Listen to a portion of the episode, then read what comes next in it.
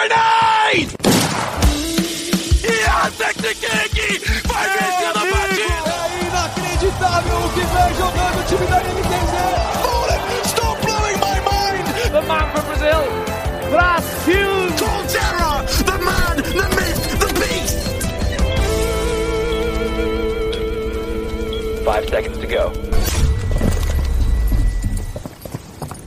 E aí, começando o Early Game, eu sou Alessandro Jodar, repórter esportes da TV Globo e hoje estou aqui na presença do Xande Teixeira, do Rodrigo Faber, do Roque Marques, nosso trio de repórteres da editoria de esportes do Globoesporte.com e um convidado especial, um campeão Dudes the Boy. Parabéns antes de qualquer coisa. Grande vitória no CBLOL, 3 a 0 em cima do Flamengo no sábado. Que título, hein, rapaz? E seja bem-vindo aqui ao Early Game. Muito obrigado, muito obrigado. É um, uma grande oportunidade estar aqui com o pessoal, trocar essa ideia depois da final. E é isso aí. Ó, vou começar já com uma pergunta meio ousada aqui, hein? Vamos ver se vai dar certo. Diz, o que foi que rolou nessa final que você ainda não contou para ninguém? Seja algum momento ali durante o jogo, algum, algum pensamento que passou na tua cabeça, alguma coisa que te chamou a atenção, uma impressão sua desse jogo, dessa decisão, pode ser até do campeonato que você ainda não tinha contado para ninguém. Hum, deixa eu pensar alguma coisa. Ah, acho que no segundo jogo, assim, eu sinto que a gente já tinha falado quem já tinha ganho, porque acho que a gente tinha sentido, a gente tinha sentido que eles já estavam meio tiltados, que eles não iam ter cabeça para jogar o terceiro jogo. E vocês Acho- perceberam isso mesmo de longe, mesmo sem estar olhando no olho dos caras, vocês É, é dá pra sentir, dá pra sentir. Dá pra sentir no jogo quando o pessoal não tá muito confortável, quando já tá nervoso, quando um faz uma jogada que o outro não vai, você já sente que tem uma tensão ali no time deles, e foi isso que aconteceu, acho que no segundo jogo. Bem, é, então vamos botar para rodar aqui. Xande Teixeira, tudo certinho aí do Rio de Janeiro. É com você, meu caro.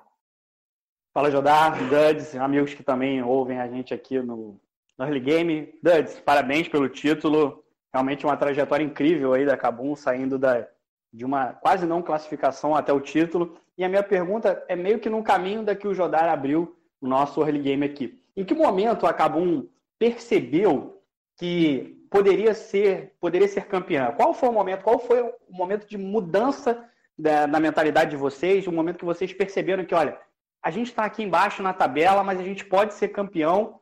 E até que ponto você coloca na conta de, de responsabilidade desse título as pausas? O quanto que essas pausas foram, foram benéficas para Cabo?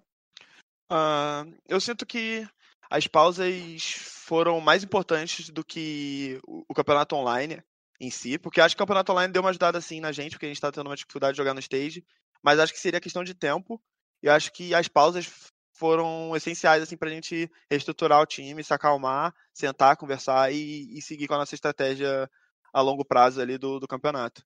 Agora, sobre a pergunta quando a gente sentiu que a gente, era, que a gente podia ser campeão, eu acho que nas últimas duas semanas a gente precisava ganhar seis jogos.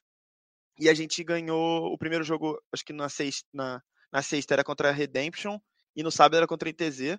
E acho que a partir da. Quando a gente, a ganhou na ITZ, a gente falou, cara, a gente tem muita chance agora de ir pro playoff. A gente tem que ganhar os quatro, mas o nosso nível tá ótimo, sabe? A gente tá conseguindo ganhar jogo, a gente tá.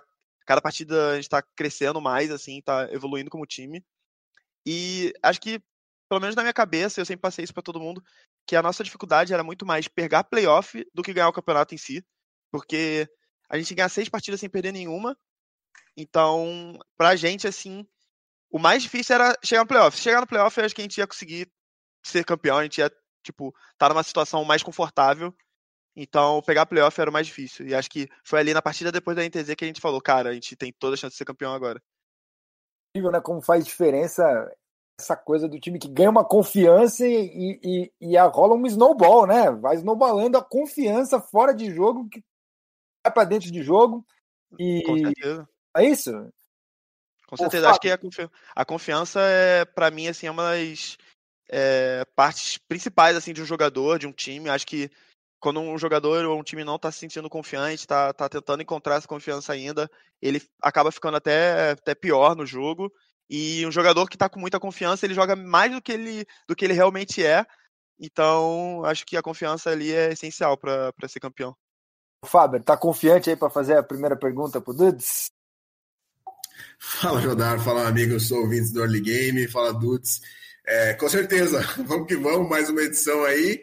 E perguntando já pro, pro campeão, é, cara, eu queria saber o quanto foi impactante para vocês é, o fato de, apesar do título, vocês não, não participarem do MSI, né? Porque acho que muito se fala, é óbvio, é, uma experiência internacional, etc.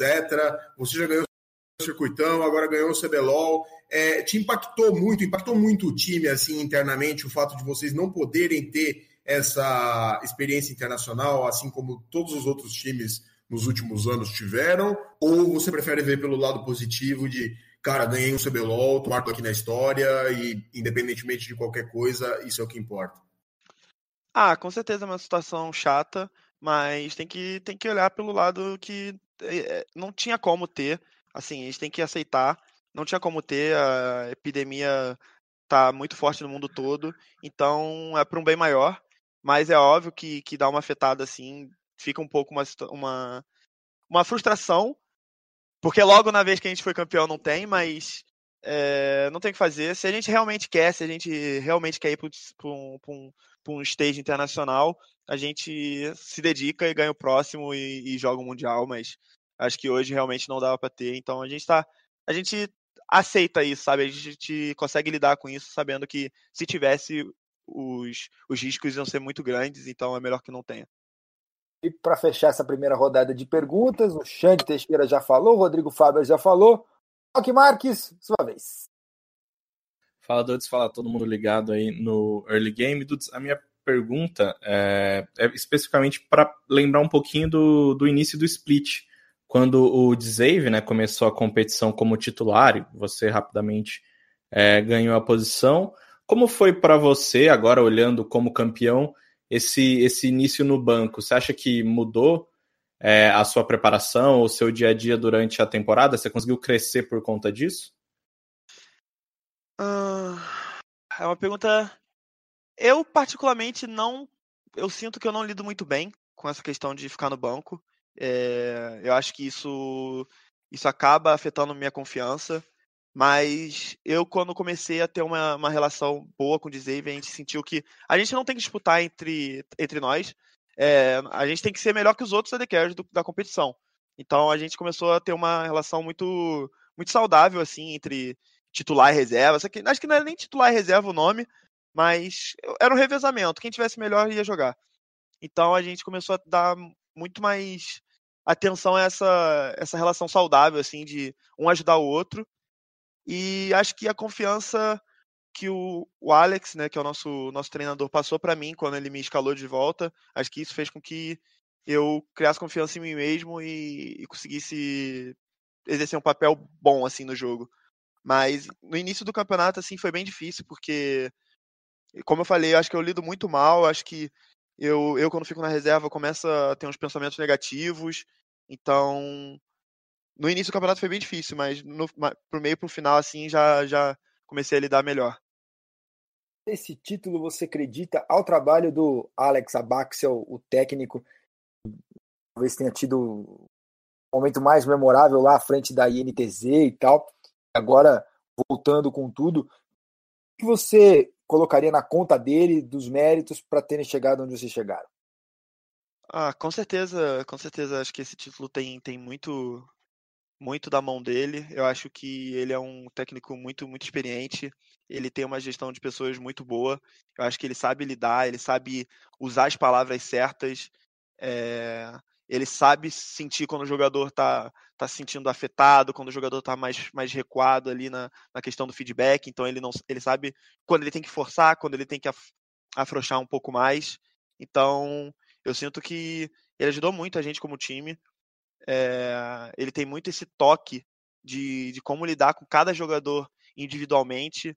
A, o, o, mesmo tratamento que você vai usar comigo não é o mesmo tratamento que você vai usar com Tuts, com Cels, com Dzave, com Wiz, com Parang. É totalmente diferente e ele tinha essa, essa, esse jeito, esse, essa noção de com quem ele deveria puxar mais, com quem ele deveria afrouxar um pouco mais. Então, eu sou muito grato de ter jogado com ele esse split, muito grato pelo trabalho que ele fez e pela confiança que ele teve com a gente durante o split. Como é que tá o português dele, hein? Já tá soltinho? Da última vez que eu encontrei com, com, com o Alex, ele tava todo tímido, só queria falar inglês, mas entendia tudo. Como é que tá? é, ele, ele, ele entende bastante. Aqui, como a gente tinha dois coreanos no time, ele não falava muito português, ele só falava português assim quando a gente estava, por exemplo, e Celso conversando no assunto, e ele ia entrar assim no assunto, aí ele falava um pouco de português, mas ele não estava exercitando, não exercitando muito o português dele por causa dos coreanos.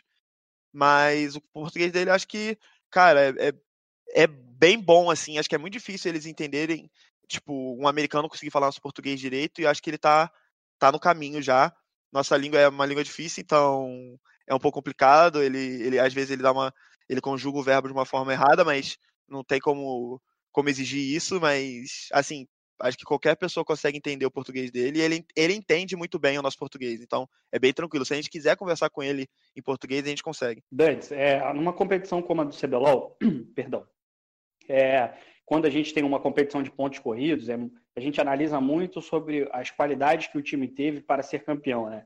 Muricy Ramalho tem uma, tem, uma, tem uma máxima no futebol que é no, no pontos, pontos corridos o que ganha é um bom plantel. Mas num campeonato que tem playoffs, tem decisão, tem final, a, o adversário da decisão ele é muito importante a ser analisado ali e também pode ser até um fator crucial para que um outro time vença caso o time não esteja num bom dia, enfim, etc. E o Flamengo vinha passando por bastantes problemas, problemas de gestão e tudo mais, muita pressão em cima deles. Em algum momento vocês usaram isso a favor de vocês? Vocês perceberam que era um momento de fragilidade emocional do Flamengo que vocês poderiam se aproveitar também? Ou esse, ou esse assunto não chegou a ser tratado entre vocês? Vocês concentraram apenas no jogo e no que poderia é, é, vocês terem vantagem em cima do Flamengo? Ou se esse componente emocional, que foi tão presente no Flamengo nas outras decisões, tanto naquela que eles venceram e também na que eles perderam, foi muito presente. Vocês também analisaram essa conjuntura? Ah, acho que com certeza a gente a gente comenta, a gente discute sobre isso, mas não dá para você é, se basear nisso porque final é final. É, pode ser que a gente se, se baseie nisso e chegue na final os caras falam, cara, a gente é, é ganhar ou ganhar e eles estejam, sei lá, muito tranquilos, muito calmos então, não é isso, acho que é mais deles, eles têm que resolver isso, não a gente jogar em cima disso, sabe? Acho que a pressão é totalmente deles. Se eles estão passando por alguma coisa, eles têm que lidar, e não a gente. Mas a gente a gente se beneficiou bastante de conhecer bastante jogadores deles, é, saber que, como eles tiveram mudança no time deles, o Jojo entrou no lugar do, do, do Lúcio, a gente sabia como o time ia, ia acabar mudando em questão de estilo de jogo é, como eles iam tentar jogar que nem eles jogavam, mas sem o Lucy, isso, ia, isso poderia é, fazer com que o estilo de jogo não fosse tão, tão eficaz. Então a gente sabia, acho que a gente estava muito mais preparado para eles do que eles estavam para a gente nessa final. Tanto que eu sinto, pelo menos eu particularmente, sinto que os três jogos foram bem tranquilos. Nenhum momento do, do, dos jogos eu pensei em perder, que dava para que a gente podia acabar perdendo. Então acho que foi mais essa questão da preparação. Mas, assim, questão de psicológico, acho que a gente acaba comentando, mas a gente não tem como se basear ou, ou trabalhar em cima disso. Acho que a, a responsabilidade é toda deles. Dudes, eu queria voltar no. Ah, não, pulei. Que vai, Vai, vai você.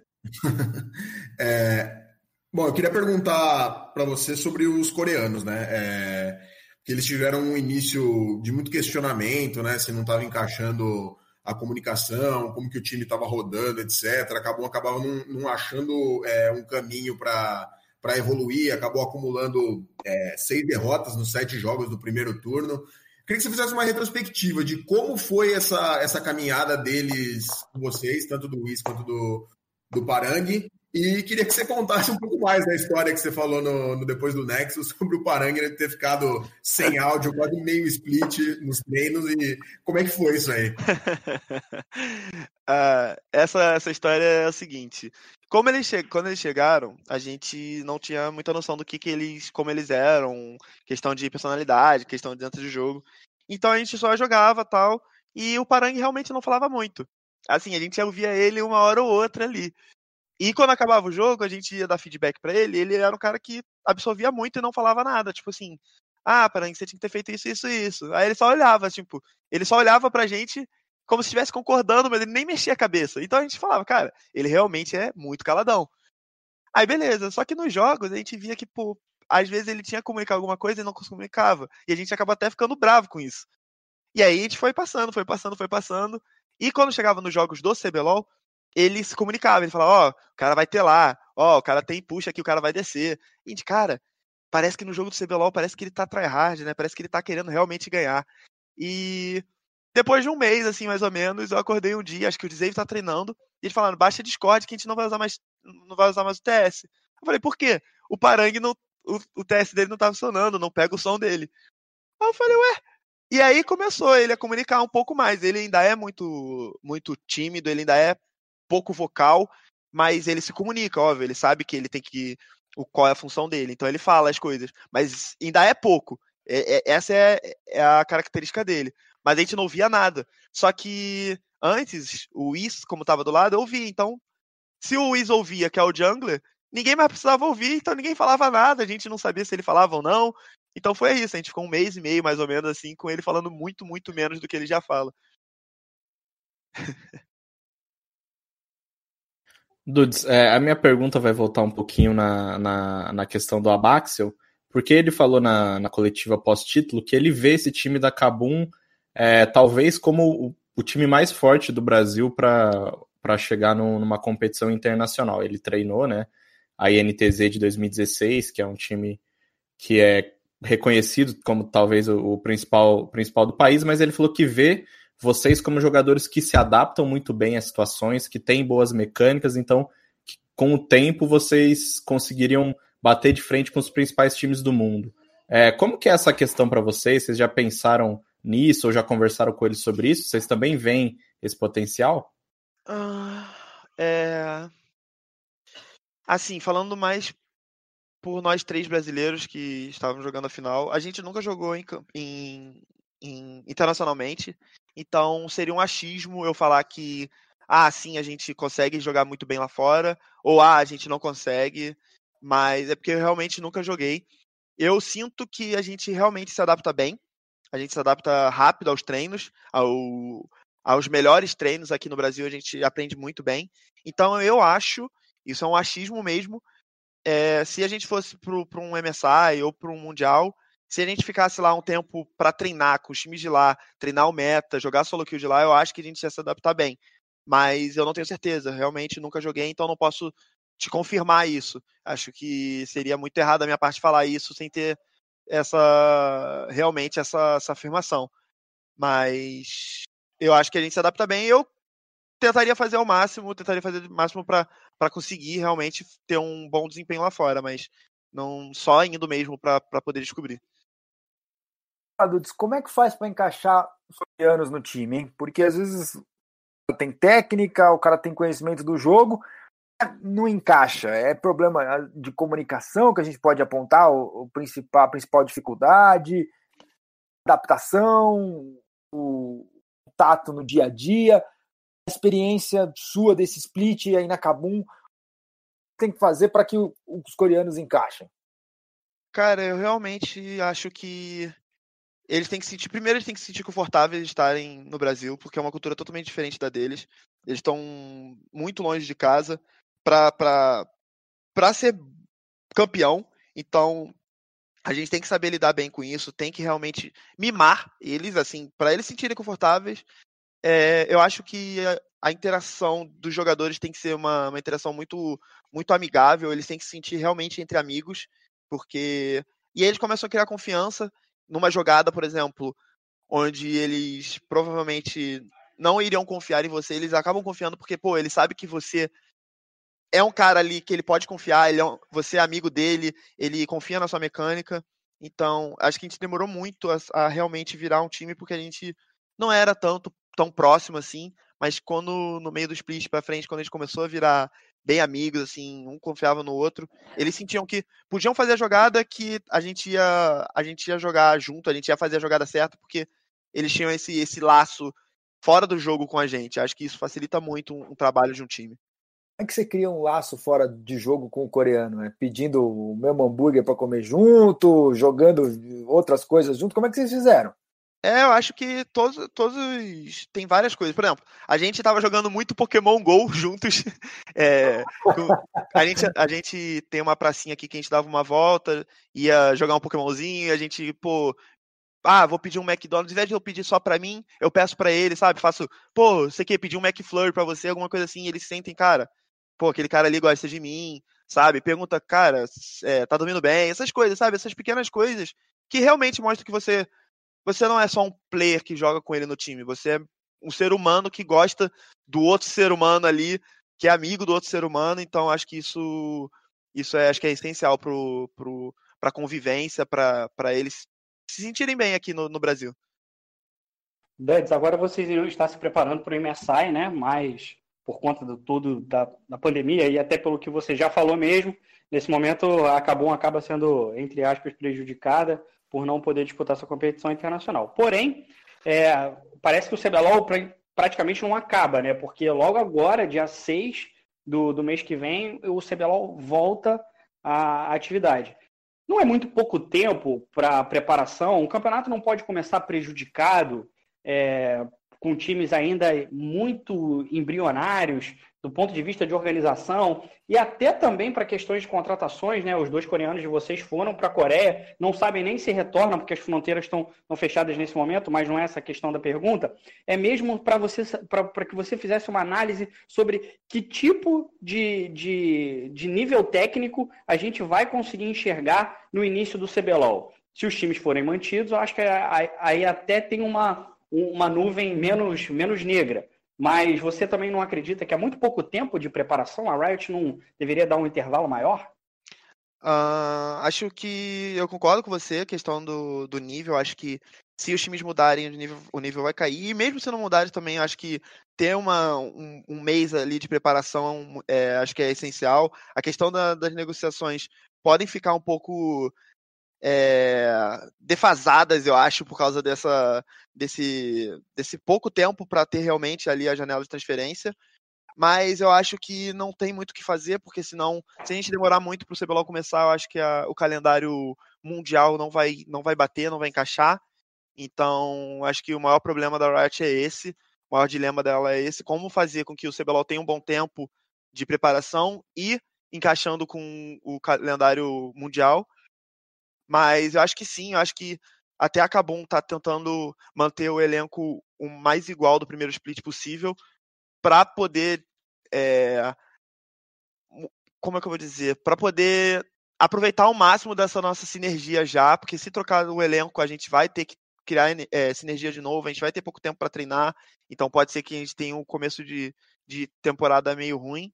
Então, acho que os times vão, vão acabar usando essa estratégia de manter o elenco para ter um começo de campeonato bom, poder somar uns pontos e, e assim chegar num playoff já mais com uma tranquilidade, entendeu? Mas acho que é essa questão mesmo. Acho que o CBLOL sim vai, vai diminuir o, o nível nessas primeiras semanas por causa do, do pouco tempo de treino que teremos. Você tem uma parceria já de longa data com, com os Céus, né? Como como seu suporte. Eu queria que você comentasse um pouco sobre é, como ele foi um destaque né, ao longo desse split do CBLOL, especialmente nos playoffs. Assim, a, a impressão que a gente teve foi de que ele cresceu muito, especialmente aí no mata-mata. Muita gente falando, inclusive, que ele foi um dos diferenciais na final, né? Porque é, é o, o Jojo acabou entrando no, no lugar do Lúcio ali no, na, na, final, né? Não, não, só na final, mas já, vi, já vinha como, como suporte substituto, mas acabou entrando até numa, num momento meio que de fria, assim, é, é, de sopetão, digamos assim, né? O próprio Joko sempre admitia isso, e na final o Celso meio que deitou em cima dele, né? Eu queria que você comentasse um pouco da, da parceria que você tem com ele, se hoje ele é o melhor suporte do Brasil. Uh, ah, só um comentário. É, eu acho que o pessoal caiu muito em cima do Jojo sobre essa final e eu não, não acredito que ele tenha jogado mal assim. Eu sinto que o primeiro jogo ele realmente não jogou muito bem, mas eu acho que é uma questão mais do Flamengo não saber como jogar contra a cena, então não é uma, uma, um problema apenas dele, eu acho que é mais do, do Flamengo em si. Mas sobre o Céus, eu, eu não acho que ele está numa fase boa, porque eu acho que já não é mais fase. É, o Céus já há uns três splits vem demonstrando que ele é o melhor o melhor suporte brasileiro. Acho que o único que disputava com ele ali era o Lucy, mas como o Lucy não está mais aqui jogando, acho que não tem ninguém que tenha um nível tão bom quanto o do Céus. É, para mim, é, chega a ser até uma honra jogar com o Céus. Acho que ele é um é, é um, é um player um, um profissional muito bom de se lidar, muito muito tranquilo. Então é, é muito tranquilo fazer o meu papel jogando com ele. E eu acho que sim, que ele realmente deitou nessa final, mas não deitou em cima do, do Jojo. Acho que não é uma questão de um contra um. Acho que o Celso deitou no jogo em si. E acho que ele foi essencial para nossa vitória nessa final, sim. Dudes, é, com esse, esse split né, que já começa em junho, a gente vai ter, pelo menos até o momento, o nosso último CBLOL com rebaixamento e com. E, quer dizer, não tem mais promoção, né? Só com rebaixamento. O CBLOL deve adotar um, um modelo de franquias para 2021. É, eu sei que muita gente defende o modelo de franquias como uma coisa que dá mais estabilidade para as organizações, é, permite que as organizações investam mais em novos talentos, sem ter tanto risco de ser rebaixado e tal. Mas eu queria saber da sua opinião como jogador. É, para você, faz diferença jogar um CBLOL com franquias ou jogar um CBLOL com rebaixamento? É, você acha que isso vai melhorar, vai piorar? Uh, eu sinto que com, com o modelo de franquias a gente tem. É, a gente acaba tendo é, novas promessas, porque acho que os times podem arriscar mais. Mas para o jogador individualmente, eu acho que não muda nada. Acho que todo jogador joga para ganhar, nenhum jogador vai jogar esse, esse campeonato aqui para a gente absorver experiência, para a gente pegar experiência. Eu não, não sinto que, não, que tenha esse tipo de jogador. Então, para o jogador individual, acho que não muda muda muito pouca coisa, acho que muda questões mais contratuais, mas é, dentro do jogo mesmo, campeonato, acho que não muda nada. Mas eu sou a favor, sim, do modelo de franquias. Eu acho que tá funcionando bem lá fora e se tá funcionando bem lá fora, acho que a gente pode usar como exemplo aqui para o Brasil e, e, e utilizar esse, desse modelo aqui. Mas até dando a cara a tapa aqui, falando em nome da imprensa, todo mundo lá atrás colocando quem como grande favorita, falando até em Dream Team e tal. Fato, aquele time era mesmo favorito ou você acha que a gente não estava enxergando o virtudes que tinham nesse time e que trouxe vocês até o título? Ah, acho que se você botar no papel, acho que sim, eles eles eram favoritos, mas não não sinto que que era um favoritismo assim tão grande. Acho que é, realmente eles eram um time muito forte, mas assim como o Flamengo e assim como a gente, acho que no início do campeonato a gente foi citado ali pelos jogadores como um time muito forte, mas a gente acabou não tendo um desempenho muito bom na, na questão do, do, do stage. Mas acho que sim, acho que a PEN ali era realmente um time muito muito forte, com papel, no papel muito. É, com grandes nomes assim do cenário e, e jogadores bons de, de, outras regiões. Né? Acho que os dois coreanos ali também têm um certo nome lá fora. Mas, cara, um time não é só feito por, por cinco jogadores estrelas. Eu acho que o time é muito mais do que isso. E acabou que a PEN não deu certo e o Flamengo, como que era também um, um grande favorito, acabou dando muito certo e foi para a final. Teve um problema ali com o Lucy, mas a, acredita ainda que, que mesmo sem o Lucy eles ainda eram assim um dos melhores times que a gente já teve no Brasil. Legal. Dudes, muito obrigado pela participação. Me despeço aqui de você agora. A gente segue conversando, eu, o Faber, o Rock e o Xande, para quiser continuar acompanhando, mas agora você está liberado aí para almoçar. Já almoçou já? Qual que é o esquema? Já. Não, já almocei, já almocei. Tô com a rotina direitinha. Ah, pô, eu ia falar para você jogar Pokémon GO, mas não tá podendo, né? Então. você tá liberado da entrevista. Obrigado, viu? Valeu, valeu, pessoal. de novo. Valeu. Valeu, tchau, tchau.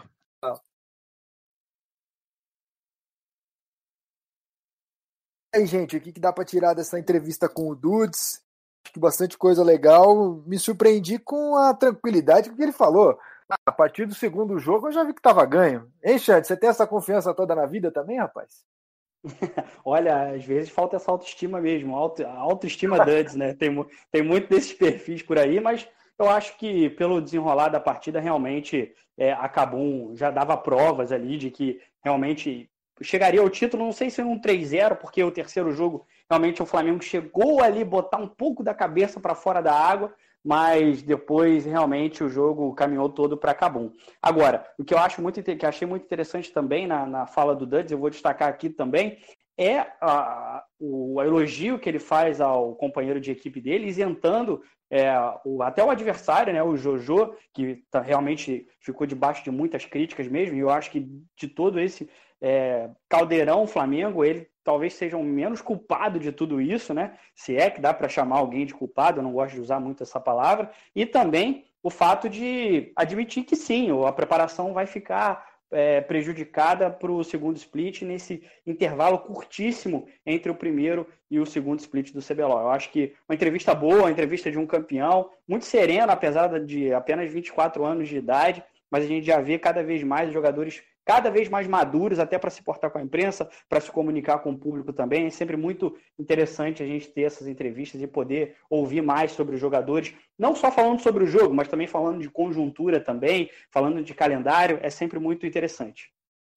Bacana isso, né? a gente sente uma maturidade maior dos players, Fábio. A gente que está acompanhando o CBLOL desde o princípio, os primeiros anos ali, com certeza é possível perceber cada vez mais jogadores o Xande falou, conversando, já se portando mais como atletas, mais como é, players de fato e menos como garotos. É, eu acho que parte muito do, do profissionalismo do campeonato, né? Um, o CBLOL começou lá num, num, assim, uma coisa muito pequena ainda em 2012 e foi crescendo de forma é, incrível ao longo dos anos, né? E consegue, e continua crescendo até vai culminar com esse com o sistema de franquias, né? E acho que é a, tendência é só aumentar e cada vez mais profissionalizar, tanto o próprio campeonato quanto os jogadores. Aliás, a gente já comentou isso em outras oportunidades, mas a gente tem que falar né, do, do profissionalismo da Riot, né? Que manteve o campeonato, apesar dos pesares, teve a enchente que destruiu o estúdio, Agora, inclusive, anunciaram o segundo split com o estúdio já pronto, né? Lógico que depende da situação da, da pandemia do coronavírus, mas acho que o, o, ecossistema inteiro ele, ele evolui como um todo. E os jogadores, acho que conforme eles vão passando as, as diferentes experiências ao longo da, ao longo da carreira, ele, eles também vão crescendo, eles vão entendendo como que funciona é, um sistema esportivo de ponta a ponta, passando pela imprensa, pelo preparo, comissão técnica, enfim. Eles vão entendendo a importância que eles têm enquanto é, figuras de representatividade ali dentro do, do jogo, né? Tem, tem milhões de jogadores de, de League of Legends que, enfim, gostariam de ser profissionais e eles estão nesse posto, num posto é, privilegiado. O próprio Dudes, a gente vê, ele passou por diversas experiências é, completamente contrastantes, né? Até agora no, no cenário de, de League of Legends. Ele estava naquela T-Show que teve uma campanha horrorosa no CBLOL, pior campanha da história do CBLOL. É, depois foi campeão do circuitão com a Redemption, batendo a PEN, atropelando a PEN na final, de uma forma surpreendente. Agora ganha o CBLOL mais uma vez com, com a Kabum tendo uma reação histórica, com 12 vitórias seguidas, só parando com o título. Então, acho que essas pequenas experiências, pequenas grandes experiências, né, é, vão, vão contando e levando o jogador a um, a um posto diferenciado de profissionalismo. O que, que você achou de mais legal da entrevista dele que você destacaria aí como Xande? Cara, eu gostei de, de, como ele foi sincero no ponto de vista do, dos bastidores, entendeu? Essa, essa, história do Parangue, por exemplo, eu achei fenomenal, assim, ele, ele revelar e, e, e falar sem nenhum problema, que de fato o cara ficou meio split sem escutar nada no treino, quer dizer, sem, sem conseguir se comunicar, sem conseguir falar nada e, e ser ouvido dentro do treino por causa de um problema de áudio, assim, é, é, um, é um negócio que para a gente soa engraçado, soa amador, mas que de fato acontece. E mesmo assim eles conseguiram é, ultrapassar é, todas essas barreiras. É, achei muito interessante a forma como ele falou do, do Alex, né, do Abaxel, e do, do tamanho da importância dele, do, do quanto de bagagem ele trouxe, e principalmente o fato dele admitir que ele não lida bem com a reserva que isso é, isso é algo muito raro, não só no, no, League of Legends, em qualquer ambiente esportivo. O cara ter o peito de falar que não lida bem com a reserva, que quer jogar de fato, que não sabe administrar muito bem isso, é, é bem raro, assim, a gente pegar um jogador que seja tão, tão sincero, que tenha maturidade de admitir isso e entender que a, a concorrência é, embora ele não administre tão bem, ele soube controlar aquilo de uma forma que é, ajudasse a Cabum. Ele, o Xavier ali, entendendo que juntos eles precisavam ser melhores de, do que qualquer AD Carry do CBLOL e não se matarem entre eles. É, acho que isso é muito bacana, é, é, muito legal ver como, como um jogador evolui do ponto de vista psicológico e administra uma questão tão delicada que muitas vezes em modalidades tradicionais, aí, enfim, futebol mesmo, a gente vê pessoal que não, não lida bem com a reserva e acaba terminando a carreira sem isso e sem transformar isso em algo positivo, que foi o que o Dudes fez. Porque tem aquele cara que não lida bem, que ele fica incomodado, ele treina o dobro para conseguir voltar pro time, e tem o cara que não lida bem e ele começa a querer dar rasteira no cara que é o titular para ver se tira ele do time principal para tomar o lugar. Então, realmente muito legal. É, é, tá num. É o jogador se expondo de uma maneira que pode até pegar mal, dependendo da maneira como ele encaixar as palavras ali. Mas aí o Dudes colocar isso de uma maneira, como você disse, muito bacana e, e ao mesmo tempo sendo sincero. Isso é legal. É, a gente não tem o, o jogadores que vem, a gente vê muito isso no futebol, com um discursinho pronto, um, um discursinho ali já pré-moldado, que serve muito bem para ele não se meter em rascada, só que tá toda a cor, todo o colorido do esporte, é, toda a humanidade do negócio. Legal a gente ver o Dudes e que outros jogadores sigam esse caminho e que você consegue modular um discurso ali e ao mesmo, ao mesmo tempo ser sincero, ser honesto, ser aberto e, e não prejudicar, não se prejudicar dentro do cenário do jogo.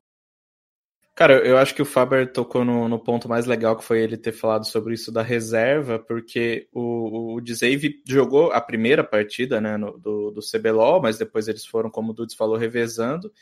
E pelo que a gente conseguiu ver das entrevistas do Axel, que já falou sobre isso, de, de achar que não foi nenhuma questão do Dudes e do Dzave, assim, tendo uma distância muito grande entre eles, mas o que era melhor para a equipe no momento, e na maioria das vezes foi o Dudes. E pelo que ele falou aqui hoje, sobre ter criado até uma, uma amizade com, com o Dzave, essa, essa disputa saudável, mostra que ele foi esse segundo tipo de cara que você falou, né? Foi o cara que é, treinou mais para conseguir o, a titularidade do que um cara que quis passar uma rasteira no, no Dzave, que é um jogador que tem menos, menos tempo de carreira que ele também, né? O Dudes é, já é um, um, cara mais veterano e uma entrevista bem, bem bacana, assim, conseguiu trazer para a gente vários pontos legais sem aquela, aquela coisa engessada que a gente está acostumado a ver no CBLOL.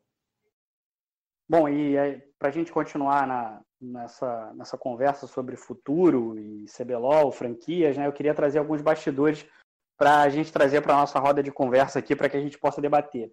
É, a gente estava conversando na entrevista com o Duds e também o, o Faber levantou aqui logo em seguida que em 2021 a gente deve ter o, o, modelo de sistema de franquias no CBLOL. Isso quer dizer que os times passam a ser sócios da liga e, e no, nesse determinado momento não há nem promoção nem descenso, uma vez que o circuito desafiante deve ser extinguido para ter uma liga academy e aí sim ser uma grande categoria de base. Espero eu ser uma grande categoria de base que não vire depósito de jogadores é, famosos ou streamers, mas que ele sim sirva de alguma questão esportiva essa liga academy que seria o novo circuito desafiante. Bom, o que a gente tem no momento?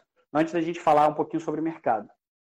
Nesse momento em que você tem é, esse sistema de franquias, Cada time que quer estar neste campeonato, ele precisa comprar uma franquia, comprar uma vaga no campeonato. Mas não é, só, não é simplesmente ter o dinheiro para comprar a franquia. É também passar numa espécie de aplicação, que é uma espécie de vestibular, entre aspas, para que você se candidate a uma vaga e aí a Riot vai avaliar o seu plano de negócios, vai a fundo na empresa que gere aquele time para saber se ele, se ele é saudável financeiramente, se ele é saudável empresarialmente para fazer parte do sistema de franquias e aí sim disponibilizar uma vaga e que esse time compre esta vaga. Qual é o problema no momento? Depois dessa explicação básica de como funciona o sistema de franquias.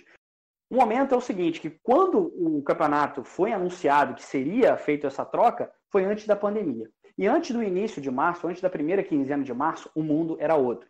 Bom, já tem 30 milhões de discussões que colocam que a gente vive num novo normal, num mundo diferente, e do ponto de vista corporativo, empresarial e também para o esporte eletrônico, a gente vive um momento bastante diferente. E neste momento que eu tenho visto muito nos bastidores, é, são os receios dos investidores de fazer grandes aportes financeiros. E aí a gente tem que lembrar que essas franquias custam caro e ultrapassam a barreira do milhão de reais, podendo até ali em alguns, algumas conversas de bastidores já ouvir falar em 3 milhões de reais.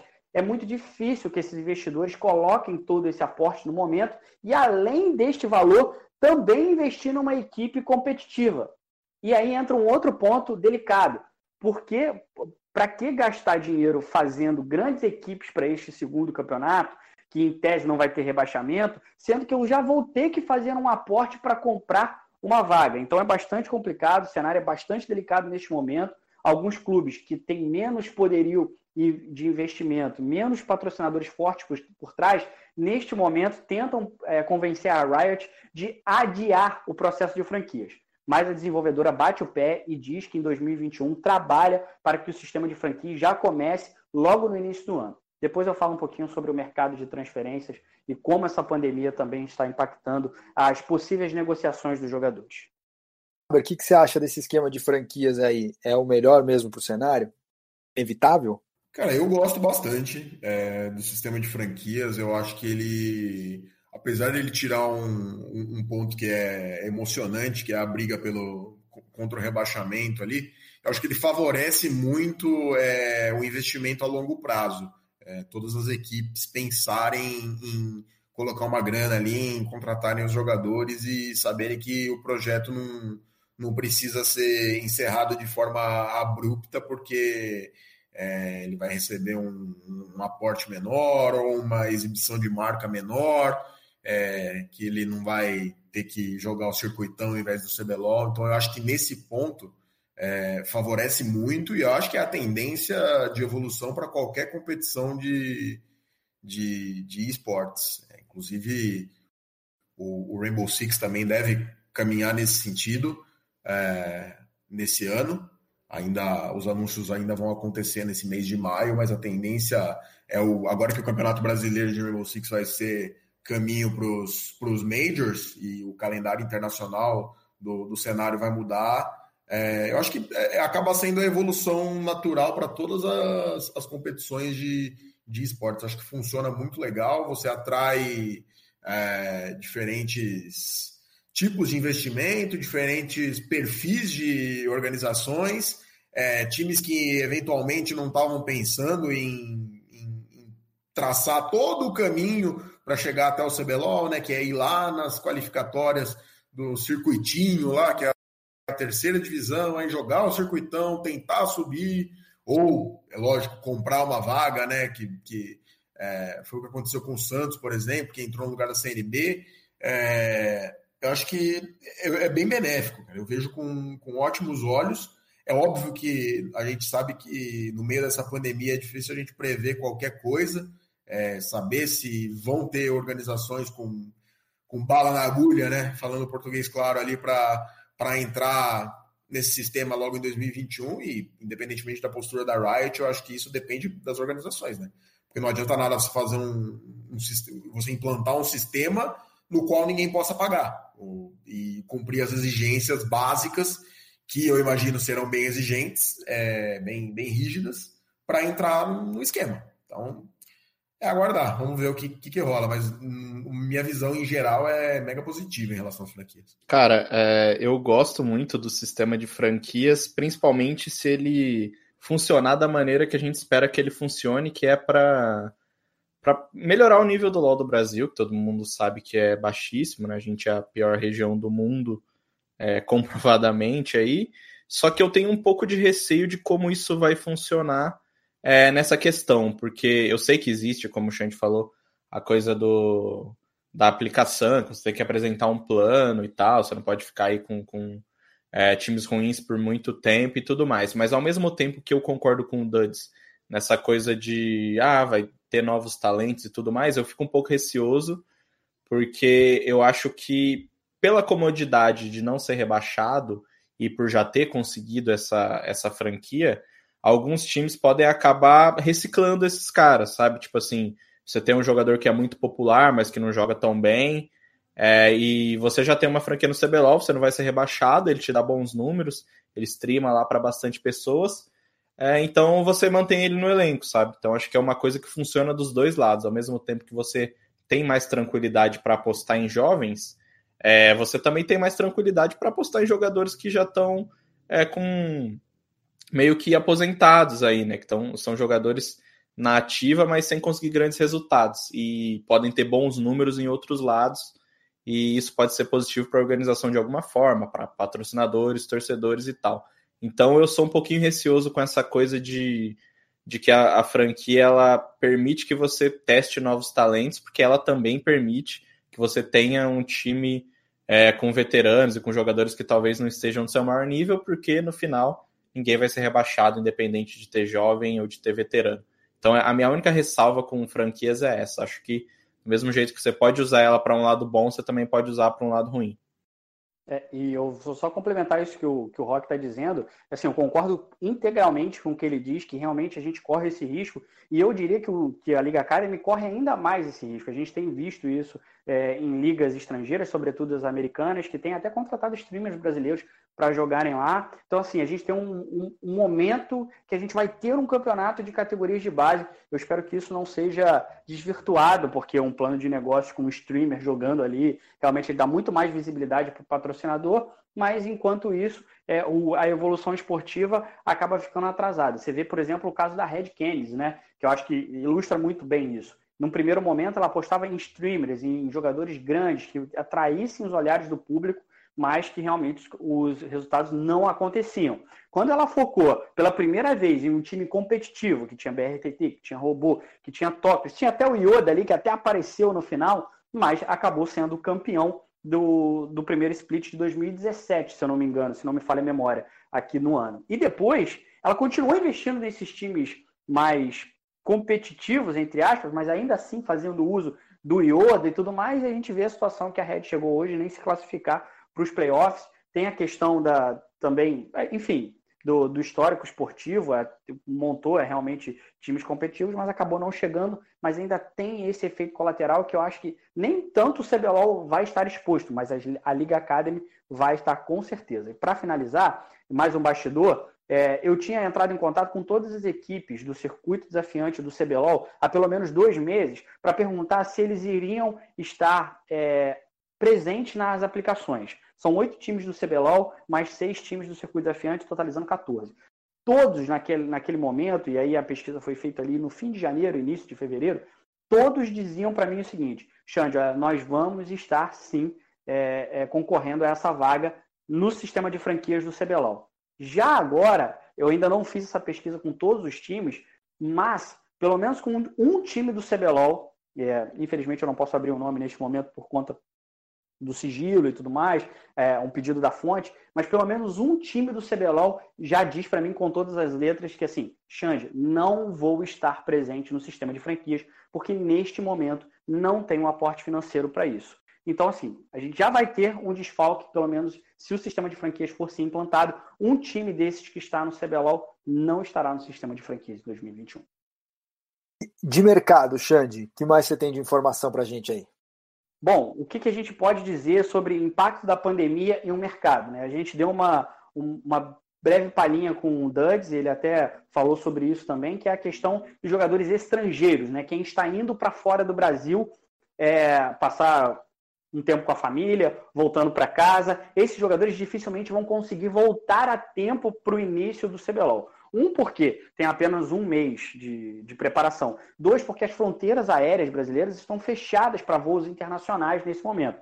E aí eu estou falando das operadoras da, das companhias aéreas normais, né? Até falei isso no, no, no, Twitter e até me fui questionado por alguns torcedores do Flamengo. Olha, mas o Jorge Jesus voltou. É, mas era um voo particular de alguém que já tinha residência no Brasil. Quem quiser voltar para o Brasil vai ter que ser um voo particular e a gente sabe que é, os investimentos no CBLOL ainda não chegaram nesse nível a ponto de você fretar um jatinho para trazer alguém para disputar essa competição. Então a gente tem essa questão dos estrangeiros no primeiro momento. Quem está indo para casa para fora não deve voltar a tempo. E aí a gente coloca os dois coreanos da Cabum, o próprio Lúcio, que o Flamengo dizia que era temporário, mas que nas minhas apurações já dizia que era um rompimento definitivo. Então também não vai ter o Lúcio para o segundo split. E também a questão das importações. Se você não tem atleta jogando, você muito menos vai ter jogadores que estavam no exterior e que porventura vão experimentar o cenário brasileiro, pelo menos para a estreia do CBLOL, isso não vai acontecer. E também, para finalizar, o sistema de franquias, e por conta desse aporte que eu falei anteriormente,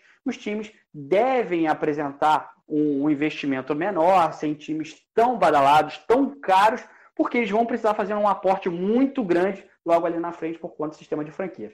Nós teremos o CBLOL mais brasileiro de todos os tempos, e não é nenhuma redundância, porque eu estou querendo dizer que teremos muitos jogadores brasileiros e menos jogadores estrangeiros, a PEN ali me parece que já fez uma estratégia para manter os dois coreanos aqui no Brasil. A gente tem visto eles nas solo kills brasileiras, que é para tê-los no segundo semestre. Mas a PEN também está no mercado para tentar contratar reservas para eles, visto que tivemos alguns probleminhas de adaptação neste primeiro split, sobretudo com os dois coreanos da PEN. Mas é isso, a pandemia atinge diretamente o mercado de transferências, mais o sistema de franquias. Então a gente tem dois grandes fatores impactando diretamente no mercado que deve ser mais morno para esse segundo split, Odar. E só uma notícia para o cenário, Fábio? Ah, com certeza, cara, mas eu acho que no momento é difícil a gente julgar, né? É, acho que a gente vive um momento peculiar não só para o esporte eletrônico, mas para o esporte é, em geral. Então, eu, eu acho que nesse momento é difícil a gente avaliar qualquer coisa, cara. Como, como eu estava raciocinando na, na questão das franquias aí, entendeu? E não sei, acho que não vale a gente tirar uma, uma conclusão prévia disso ainda. Vamos esperar para ver quais vão ser os próximos movimentos. Estamos no late game já. Rock, o que, que você quer para encerrar aqui? Considerações finais do nosso programa. Cara, é, eu acho que vou, vou dar uma, uma cornetadinha no CBLOL. Acho que é muito cedo para voltar à competição. Eu entendo que você tem que atender a um calendário, é, todo um calendário internacional, que é, o CBLOL é só mais uma, só mais uma das competições que, que rondam aí. Mas é difícil a gente não imaginar que lá fora e na China, principalmente, que vai sediar o Mundial, é, a gente também não vai ter mudanças, sabe? Acho que o Mundial pode acabar sendo adiado ou pode ser disputado de uma outra forma, talvez de portas fechadas, enfim, não é nenhuma informação, é sua opinião. Então acho que o CBLOL poderia ter mais um tempo de descanso, principalmente pelo momento que a gente vive aqui no Brasil. Acho que não é muito inteligente da Riot que você. É... Cara, que você movimente nada nesse momento, entendeu? Tipo, por mais que os times é, estejam jogando de casa, por mais que alguns times tenham permanecido em gaming house. É, eu acho que não é a, a, a, melhor decisão a ser tomada que você estimule transferências, por exemplo, ou mudança de jogadores, jogadores saindo de um lugar indo para o outro, saindo da sua cidade indo para gaming house em São Paulo jogar. Eu acho que não é não é o momento de, de você estimular esse tipo de comportamento e você voltando o CBLOL em menos, em praticamente um mês depois é, é, do final, você acaba fazendo isso acontecer, porque evidentemente você tem série de promoção para ser disputada, você tem times que tiveram campanhas ruins e, e, vão se reforçar, você tem times que têm aí os coreanos, por exemplo, que foram para lá e não sabe se voltam, então acabam, por exemplo, é, vai precisar procurar novos jogadores, a PEN vai precisar, a Flamengo vai precisar, então você acaba estimulando toda uma movimentação é, no momento que, evidentemente, todo mundo está trabalhando, mas to, todo mundo trabalhando é, na medida do possível, né, claro, das suas casas e com o menor, menor número de aglomeração possível. Acho que você acelerar tanto a volta do CBLOL, você acaba criando situações é, como a da Game House da Fúria, por exemplo, que a gente viu lá 20 pessoas se cumprimentando no, no, no finalzinho do split. Você, você acaba estimulando que essas coisas voltem a acontecer, sabe? Acho que a Riot poderia é, depois apertar um pouco o calendário, fazer as semanas de, de três rodadas, como eles fizeram agora no finalzinho do CBLOL, para que a gente tivesse mais um tempinho de descanso. Não que as coisas vão melhorar né, aqui no Brasil até, até o, o começo do CBLOL, mas talvez a gente tivesse um, um respiro maior aí para poder cuidar primeiro dessa pandemia e depois pensar em CBLOL, em Mundial de LOL ou qualquer outra coisa que com certeza é muito menos importante do que isso agora. Olha, eu sou obrigado a concordar integralmente com o Rock, assim, impressionante como é que estou assinando embaixo tudo que o Rock disse, não tiro nenhuma palavra é, do que ele disse, acho que realmente a Riot se atropelou, realmente, poderia ter tido outro tipo de planejamento, e a gente elogia a Riot quando tem que ser elogiada, falamos aqui no último programa que ela levantou o troféu junto, iria levantar o troféu junto com o campeão do CBLOL, no caso a Kabum, por ter conseguido fazer o campeonato chegar ao fim, mas realmente é uma decisão completamente é, injustificável por parte da Riot nesse momento, por tudo isso que o, que o Rock disse, pelo nível do campeonato, enfim, não há nenhum cenário que eu consiga fazer com que essa decisão da Riot me pareça uma decisão é, sábia. E eu traria o meu, meu destaque, fica para o circuito desafiante, né? É, a T1 consegue chegar à final junto com o Santos e as grandes investidoras do circuito desafiante, provando que dinheiro não é tudo, é, ficam pelo caminho. A gente tem o caso da Falcol, a gente tem o caso da Avan, a gente tem o caso da Red Candy. Ficam aí os dois times que talvez tivessem tido um menor planejamento, planejamento não, menor investimento para esse circuito desafiante, acabam chegando na final. E a Loi NTZ vai ter um adversário realmente complicado na série de promoção, porque o CBLOL ainda não acabou, né? Ainda tem a questão da série de promoção. A NTZ não sabe se jogará o CBLOL na próxima edição. Veja só, né? O time com o maior número de conquistas tem a sua permanência ainda em xeque. E eu colocaria, é, para finalizar, é, toda essa questão de pandemia, mercado tudo mais, é que a gente vai começar a ver agora realmente as, as mudanças, as, o, o movimentar do mercado, mas ainda bastante pequeno. A gente tem a janela de transferência só até o dia 25, a gente vai ficar de olho, mas as movimentações devem ser realmente pontuais. E eu acredito que algumas equipes vão reclamar desse período curto de transferências e também de preparação. Faber, o last hit é seu. Acho que o Xande apontou muito bem o lance da NTZ. É, em relação à, à, série de promoção, independentemente de quem perca a final do circuitão, eu acho que o, o, o time que a, antes era sozinho né, o maior campeão da, da história do, do CBLOL, agora divide com a Cabum esse posto, com quatro títulos, independentemente de quem perca a final, aí acho que vai ser bem complicado para a NTZ essa, essa série, não vai ser fácil não, principalmente levando em conta é, o que foi apresentado pela, pela organização ao longo do, do CBLOL, né? A gente sempre tratou a NTZ como ah, é o time 880 que começa muito mal e depois se recupera, que cresce muito nas horas decisivas, e dessa, dessa vez não adiantou muito isso. Chegou ali nas duas super semanas do fim, não, não correspondeu, mesmo com é, figuras muito experientes ali, né? Todo mundo é, tirando o, o Tianci ali, quem vinha, quem vinha jogando, todo mundo já ganhou o CBLOL, né? Remanescentes daquela da lineup vencedora do primeiro split do ano passado, próprio Micão, o próprio Jockster, então é acho que vai ser bem complicado. Eu vejo o Santos como favorito para ganhar esse, esse, esse circuitão. É um time que evoluiu muito. É, os coreanos encaixaram de uma forma até é, superior ao, ao, das equipes do CBLOL, por exemplo. Acho que eles encaixaram muito mais rápido do que o caso aí do Wiz e do Parang, que, que ganharam o CBLOL, o Jackpot e o Rainbow.